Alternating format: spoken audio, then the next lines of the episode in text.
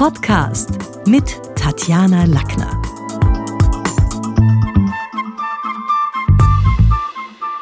Herzlich willkommen heute im Talk mit Tatjana, Professor Christian Mikunda. Hallo Christian. Hallo, grüß dich Tatjana. Wir müssen jetzt erstmal klären, du hast Bücher geschrieben, du warst Fernsehjournalist, du warst Dramaturg. Kannst du mir ganz kurz so in einem Satz sagen, wo du überall hingezoomt hast im Leben? Ich habe mich einfach immer dafür interessiert, was an den Menschen vorgeht, wenn die ein Erlebnis haben. Und angefangen habe ich beim Film und beim Fernsehen. Und dann habe ich gemerkt, dass die Erlebnisse plötzlich die im dreidimensionalen Raum gelandet sind und in der Wirtschaft gelandet sind. Und ich bin da einfach mitgerutscht, ohne dass ich das geplant habe. Und wir arbeiten heute genau im Schnittpunkt von Psychologie, Marketing und Architektur. Und du bist heute an den Unis genauso und Speaker und quer in der Welt unterwegs. Ja, ich bin viel unterwegs, ja. Und CO2-Emissionen ganz, ganz bestimmt, die sind auch nicht wenig, oder? Also da geht schon, geht schon zu. Ja, ja, ich bin schon viel im Flieger, das stimmt, ja. Jetzt hast du ein super Buch geschrieben, diese Hypnoästhetik, ich habe es geliebt. Also es ist ein anspruchsvolles Buch. Die ultimative Verführung heißt es im, im, im Subtitle. Mhm. Also Kannst du da mal so in der Kernbotschaft des für unsere Hörer in einigen Sätzen zusammenfassen, um was es geht? Mhm. Gar nicht so einfach, gell? Also wie der Name Hypnoästhetik sagt schon, es geht um hypnotische Inszenierungsformen, die gehen am Bewusstsein vorbei. Manchmal schalten die das Bewusstsein sogar ganz aus. Und äh, vielleicht kann ich es mit einem Beispiel erzählen. Wenn man früher äh, einen, äh, einen Raum gemacht hätte in einem Modekaufhaus, da gab es eines in Mannheim, das wir mal beraten haben, einen Raum für hochwertige Herrenanzüge hätte man wahrscheinlich einen, eine Art englischen Herrenclub hingebaut mit getäfelten Wänden und einem großen Globus, der ausschaut wie eine Bar und Ledersofas und hätte eine Thematisierung gemacht. Auf gut Deutsch normales Storytelling, eine dreidimensionale, eine begehbare Geschichte. Da lacht heute jeder, wenn man sowas macht, oder? Der sich so etwas leisten möchte. Und jetzt haben die das so gemacht, dass du diesen Raum betrittst, indem du durch einen ganz schmalen, durch eine ganz schmale Tür durchgehst und da stehen links und rechts zwei große Mühlsteine.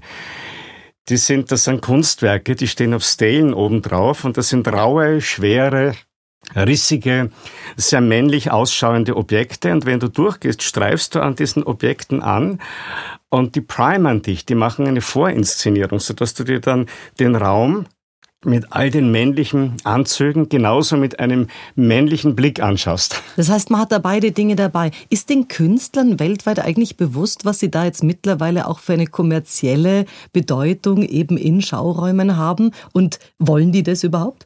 Also viele, äh, äh, praktisch alle Star-Künstler, die ich kenne, arbeiten inzwischen für die Wirtschaft.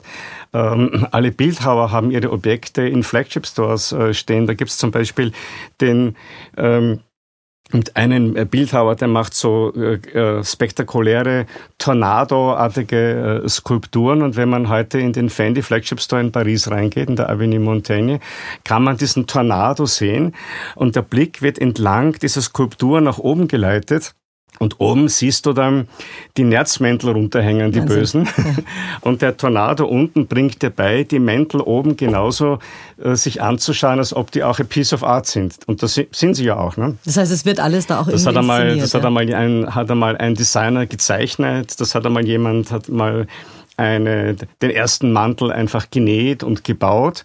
Und äh, damit wird gezeigt, dass äh, die ganze Welt eigentlich, auch die Wirtschaftswelt, auch die Warenwelt eigentlich eine kulturelle Welt ist. Absolut. Wir werden ja. daran erinnert und wir haben das vergessen in der, in der Zeit der Konsumkritik, die berechtigt ist natürlich, haben wir vergessen, dass dahinter auch eine kreative Kraft steht, eine Ästhetik steht. Das war ja das, was Herbert Nietzsche mal irgendwann gesagt hat, als er mit Schweineblut gemalt hat, äh, uns mhm. da auch wieder daran zu erinnern, dass es nicht wie im Kosmetikladen jetzt die Wurst hier so aufgefächert ist, dass man ja. gar nicht mehr die Idee ja. ans Tier hat, sondern Du hast vollkommen recht, ja. Das ist dasselbe Phänomen. Dasselbe mhm. Phänomen, ja.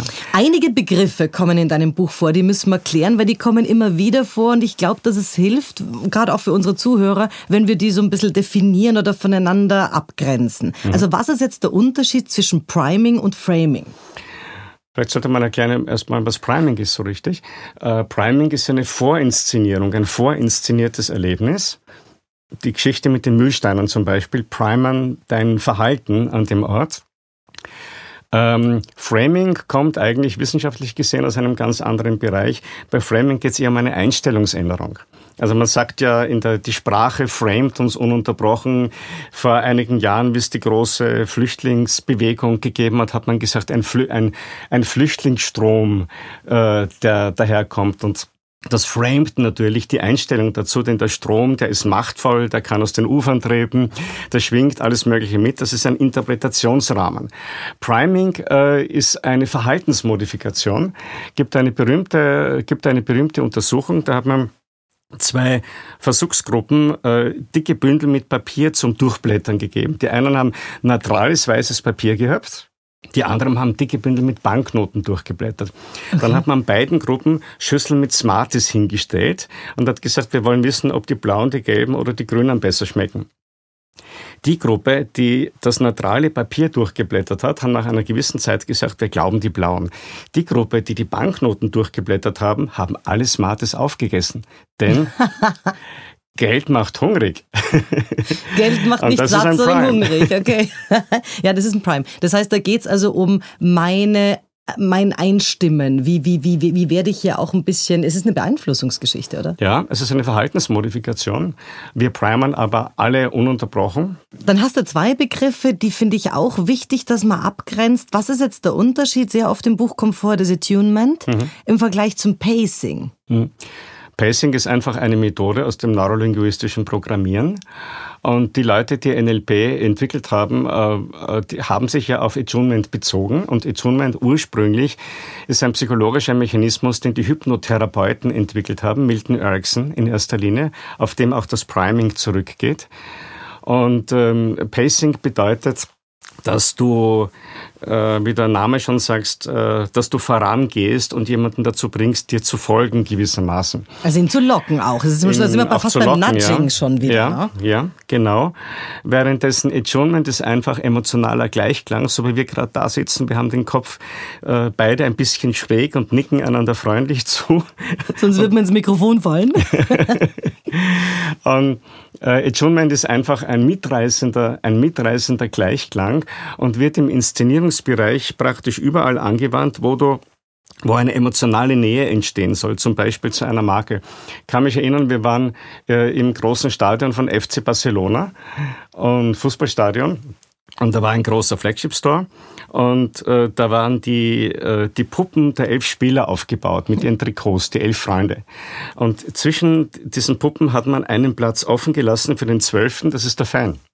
Okay. Und die Menschen äh, konnten sich jetzt ein T-Shirt von FC Barcelona ansehen, sich hinstellen und sich quasi mit der Mannschaft fotografieren lassen. Und das Interessante war, praktisch alle haben sich so breitbeinig hingestellt wie die Spieler bei der Hymne, haben die Hände hinten so zusammengeführt. Äh, und es hat unglaublich ausgesehen, weil es war ganz klar, sie imitieren die Sportler. Ich bin ein Teil von. Und sie sind ein Teil davon und sie fühlen sich dadurch ihren, äh, den, fühlen sich dadurch äh, ihren als Fan also die Elvis-Tolle bei den Elvis-Fans genau. und also hier alles, was so Insignien des, des Stars sind. Vor allem aber das Verhalten, also mhm. nicht das, nicht das, äh, das, das Sakko an sich, das Sakko an sich, sondern interessant ist das, ist das Verhalten. Und Attunement wird ja eingesetzt in, bei, in der Hypnotherapie, um einen Patienten emotional ansprechbar zu machen. Das heißt, auf die Art und Weise entsteht eine emotionale Nähe und du bist bereit, dich den suggestiven Botschaften gegenüber ähm, zu nähern und die anzunehmen. Das mhm. ist ja auch gut für dich. Mhm. Okay. In deinem Buch, Warum wir uns Gefühle kaufen, das war eins, also ich sag's dir, das habe ich geliebt. Also ich habe es geliebt und das ist auch eins, das ich immer wieder mal im Unterricht verwende. Das freut mich sehr. Wirklich cool. Beschreibst du diese Hochgefühlsebene, die sogenannten sieben Todsünden, also vielleicht nochmal Hochmut, Völlerei, Zorn, Neid, Gier, Wollust und Trägheit. Und dem gegenüber stehen jetzt die sieben Hochgefühle, mhm. nämlich Glory, Joy, Power, Braver, Desire, Intensity und Chill. Wie ist denn das? Was uns jetzt früher mahnen und abstoßen sollte, ist nun plötzlich zu dem geworden, was uns anlockt? Gehört das zusammen? Bin gar nicht sicher, was, was äh, zuerst da war. Ich glaube, die Todsünden und die Hochgefühle haben sich parallel entwickelt. Und das eine ist einfach die schwarze Seite der Emotionen, das andere ist die weiße Seite der Emotion. Du kannst natürlich äh, in der Werbung äh, und im Marketing kannst du natürlich mit Todsünden großartig agieren. Das funktioniert natürlich. Geiz ist geil hat funktioniert. Äh, Sex Sales funktioniert. Also das alles äh, gibt's natürlich auch, aber du kannst eben auch mit Erhabenheit äh, inszenieren. Und Hochmut und Stolz auf der Todsündenebene hat auf der Hochgefühlsebene eben ein Pendant, wo du die Menschen dazu bringst, etwas zu verehren. Das kann eine Marke sein, das kann die Natur sein, das kann etwas Göttliches sein und dabei spürst du ein Hochgefühl der Erhabenheit, da wird Serotonin ausgeschüttet und du fühlst dich ganz ruhig und gibst dich auch diesem Hochgefühl hin. Also es gibt immer beide Seiten. Und die Dosis macht da das Gift? Also wenn es dann in den Kitsch rutscht oder irgendwo in, in, in einem Bereich schrammt, wo man sagt, uh, da wird's jetzt komisch. Patcher Boys, ich erinnere mich damals noch, in den 80er Jahren gab es so eine, eine Inszenierung von denen auf ihrem Cover, wo man gesagt hat, oh, das geht jetzt schon in Richtung nationalsozialistische mhm. Darstellung, also wo es mhm. schrammt mhm. offenbar. Äh, entscheidend ist, welche Werte dahinter stehen. Wenn du, wenn du mit dem Gegenüber auf Augenhöhe bist, dann entstehen üblicherweise äh, äh die Hochgefühle. Wenn du es von oben herab machst, wenn du dich zum Beispiel bei Glory, beim Hochgefühl der Erhabenheit selber auf das Podest stellst, dann entsteht automatisch Hochmut. Äh, kennst du die Geschlechtertürme in San Gimignano? In der Renaissance hat man, hat dort eine Familie versucht, noch höher zu bauen als die andere. Das sind die Bankentürme der Gegenwart sind dann daraus geworden. Das sind Hochmutsinszenierungen. Das waren dann auch die Twin Towers, die gefallen sind? Ich fürchte ja. Also das ja. hatte schon was absolut. mit dem Saatgut ja. und der Botschaft ja. dahinter zu tun. Okay. Absolut. Heute wollen wir alles personalisiert haben. Jeder möchte möglichst als Individuum wahrgenommen werden und gleichzeitig zieht der Gleichklang, von dem wir da auch reden, uns an. Wobei ja der Gleichklang nicht Harmonie bedeutet. Da ist ja auch noch ein Unterschied. Wie ist denn das? Wollen wir jetzt alle gleich sein oder wollen wir es doch individuell haben? Was stimmt da jetzt? Ja, beides natürlich. Ne? Wir, sind, wir sind Primaten, wir sind Gruppenwesen. Wir wollen gern mit anderen Primaten zusammen sein. Wir wollen, dass die uns mögen. Wir imitieren auch den anderen und das Gegenüber.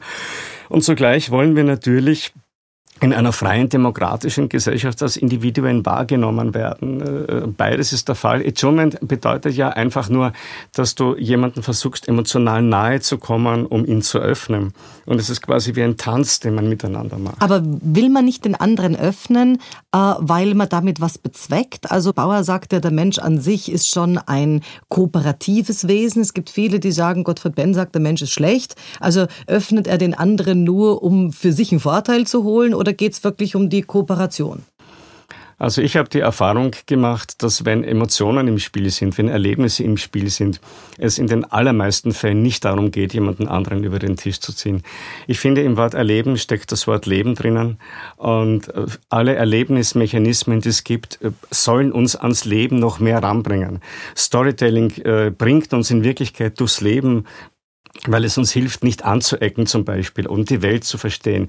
Die Hochgefühle bringen uns durchs Leben, weil wir dadurch äh, die, die Erde, das, was uns umgibt, noch besser spüren. Auch die Werte wären an sich abstrakt, wenn wir nicht durch Glory, Joy und Power dazu gebracht werden würden, sie auch emotional und gewissermaßen körperlich zu spüren. Wir sind eben nicht nur Denkmenschen, wir sind auch Körpermenschen. Wir sind Gefühlsmenschen auch, genau. Wer ist denn da jetzt die Weiterentwicklung von wem? Also die Amerikaner waren die neue Welt der Europäer in Europa ist aber schon die Wiege, der Schatz, die Geschichte und das Gestern. Wo ist denn jetzt? Ist der Trend dort? Ist der Trend da? Wo ist er? Ja, die Amerikaner sind einfach die Erfinder der populären Kultur, kann man sagen, die Engländer und die Amerikaner seit dem 18. Jahrhundert, der 18. 19. Jahrhundert, die Abenteuerromane, äh, alle diese Dinge haben die Popular Culture äh, entwickelt. Die Pop- und Rockmusik ist eine anglikanische äh, Erfindung, würde ich sagen. Die Europäer sind eben ein bisschen nachdenklicher.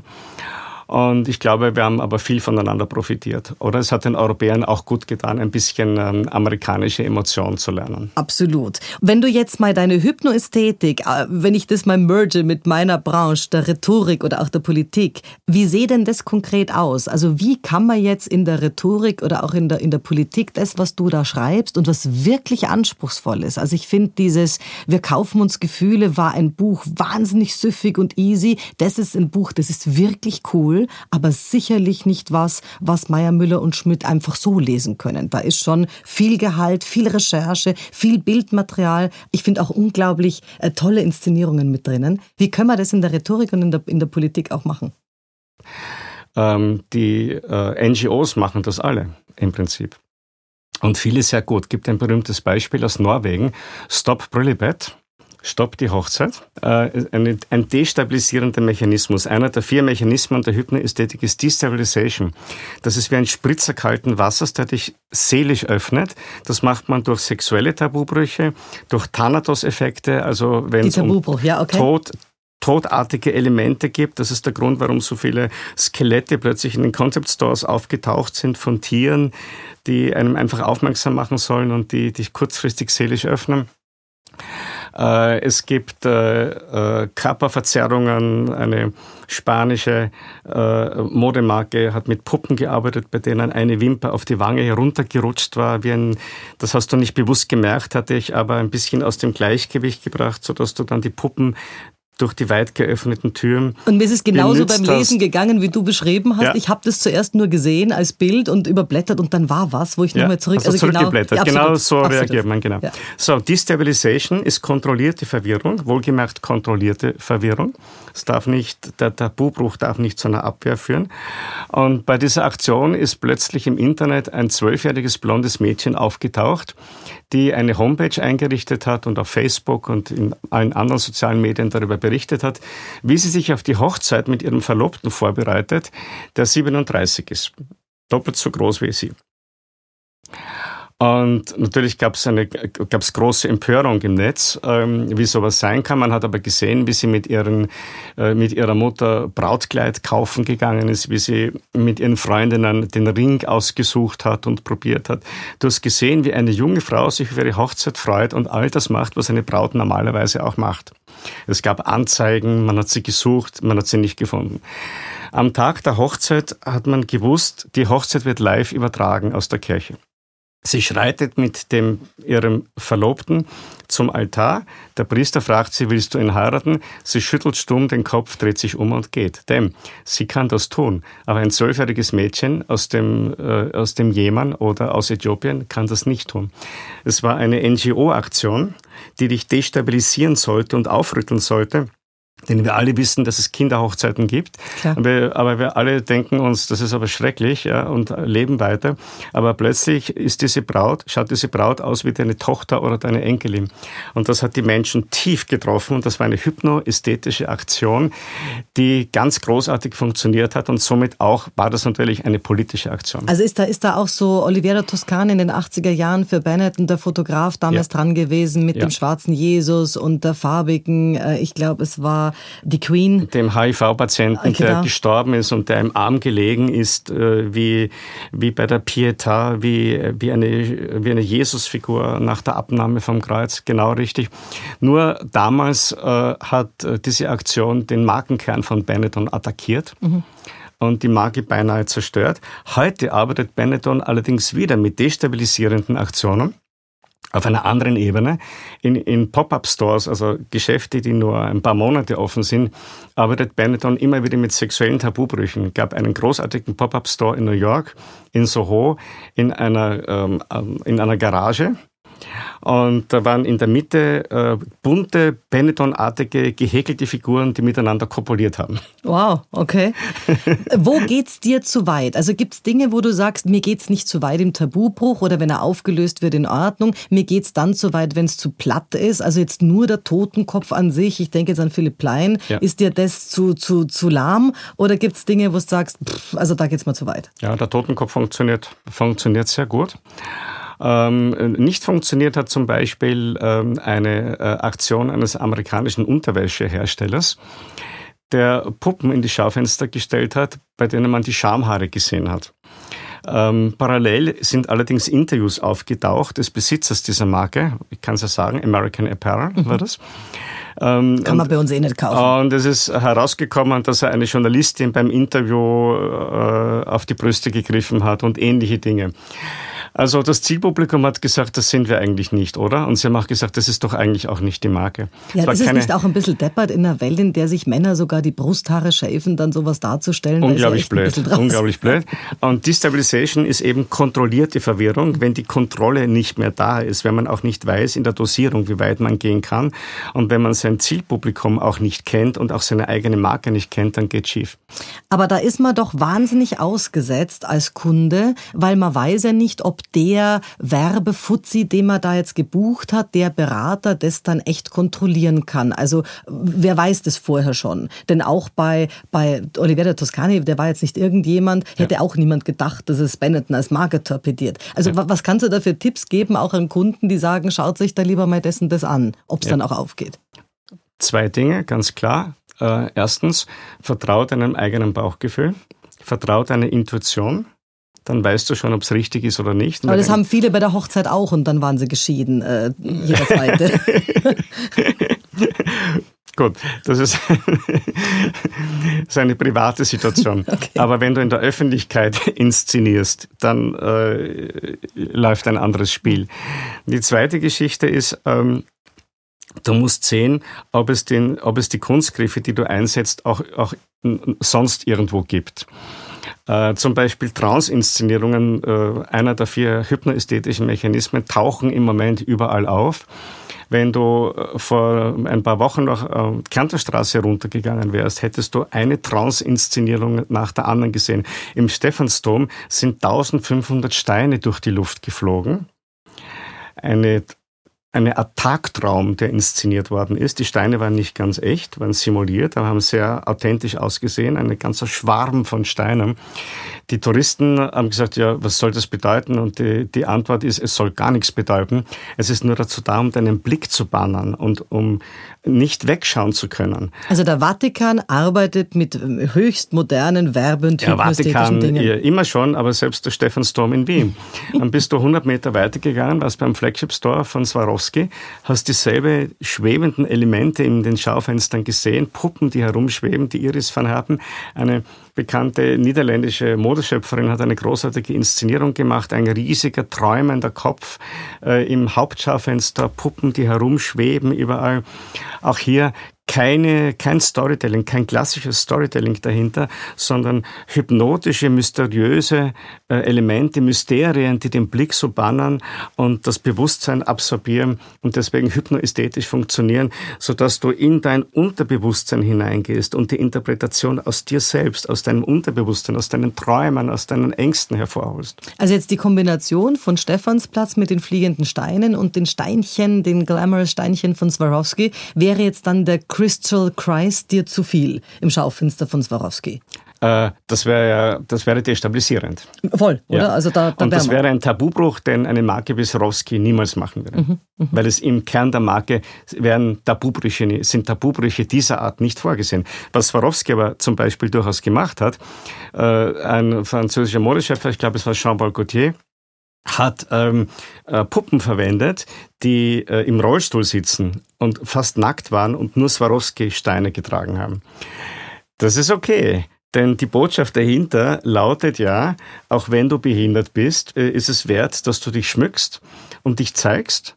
Und damit hat die Destabilisierung äh, einen zweiten Blick ausgelöst. Destabilisation hat immer die Funktion, dass du ein zweites Mal hinschaust. Aber es hat natürlich auch was zu tun mit, wo ist mein Zielpublikum gerade überhaupt erschütterbar? Denn diese Chanel Nummer 5, du hast die nackte Monroe, aber was sie anhat, ist Chanel Nummer 5, ja. ist in den 60er Jahren äh, die unglaubliche Destabilisierung gewesen. Ja. Heute wird es wahrscheinlich nicht einmal mehr, nicht einmal mehr am Land wen schockieren. Überhaupt nicht. Wogegen es möglicherweise in Saudi-Arabien also jedem das Heu runterhaut. Also geht es ja. da auch immer um die Frage, wo steht wo stehen die Rezipienten? Absolut. Wenn man sich das ein bisschen in der Architektur anschaut, weil du bist ja sehr stark im analogen Bereich, da in den, in den Flag Stores, also hier irgendwo in den, in der, natürlich auch in der Kunst. Kann man da, wenn man es durch die Epochen sich anschaut, sagen, dass der Kommunismus als Beispiel kein besonders guter Architekt war, wenn ich jetzt an Plattenbauten in Dresden, in Bratislava und so weiter denke. Ja. Ist, ist, das, ist das ableitbar? Ja, Absolut. Der Kommunismus hat vor allem auf der, auf der Todsündenebene gearbeitet. Ne?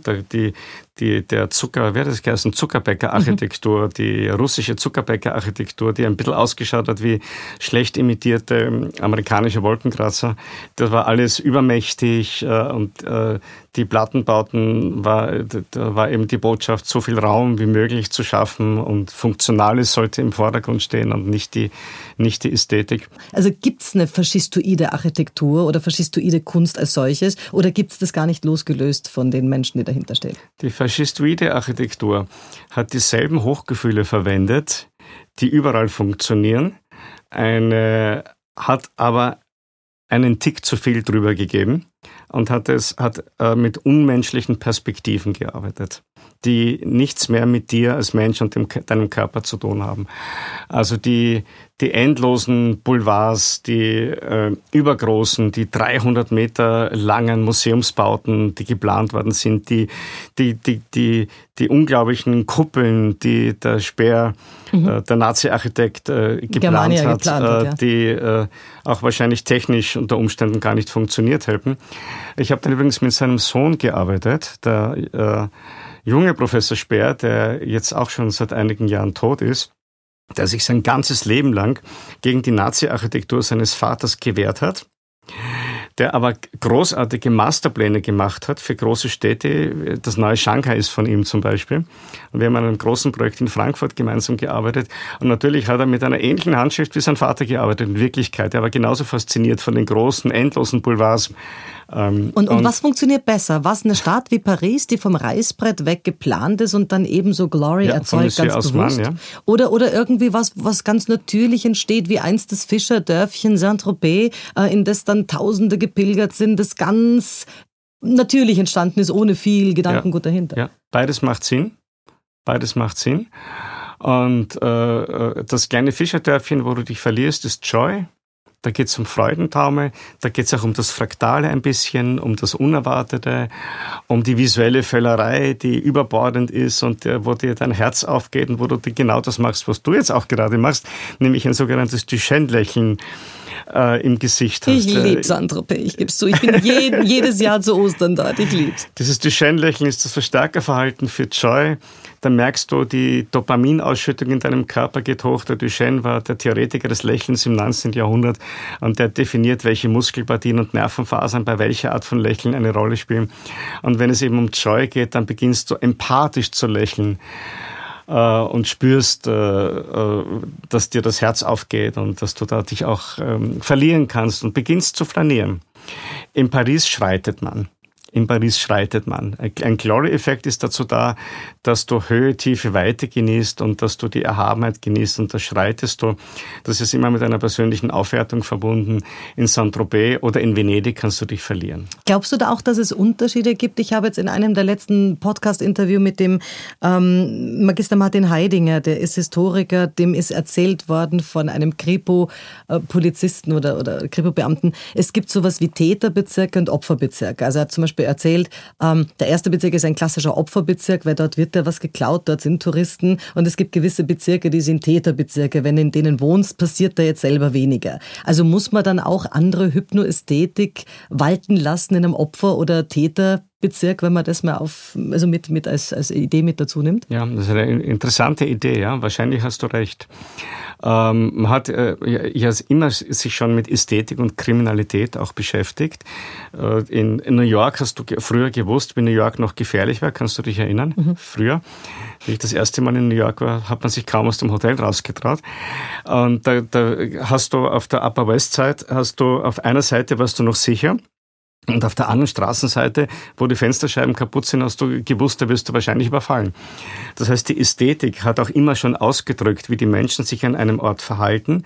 Und du konntest auch die Signale und die Zeichen lesen. Und kaum malt man die Wände bunt an und bringt die Fenster in Ordnung, hat es eine Veränderung. So Menschen. ist es, Ja. so ist es. Ich habe das in La Genau. Paz erlebt, auch mit äh, La Paz, äh, wo ja die Seilbahnen von Doppelmayr, Österreicher, Ja, genau. drüber gehen. Ganz, ganz triste Viertel und kaum sind die Künstler gekommen, die dort wirklich also tolle Dinge Ja. gemacht haben, hat es tatsächlich die Kriminalitätsrate gesenkt. Ästhetik wirkt sich aus und du kannst mit, ästhe- mit ästhetischen Interventionen kannst du im sozialen Bereich sehr viel machen. Sehr cool. Vielen, vielen Dank für das Interview. Danke, Danke lieber. Christian. Danke dir.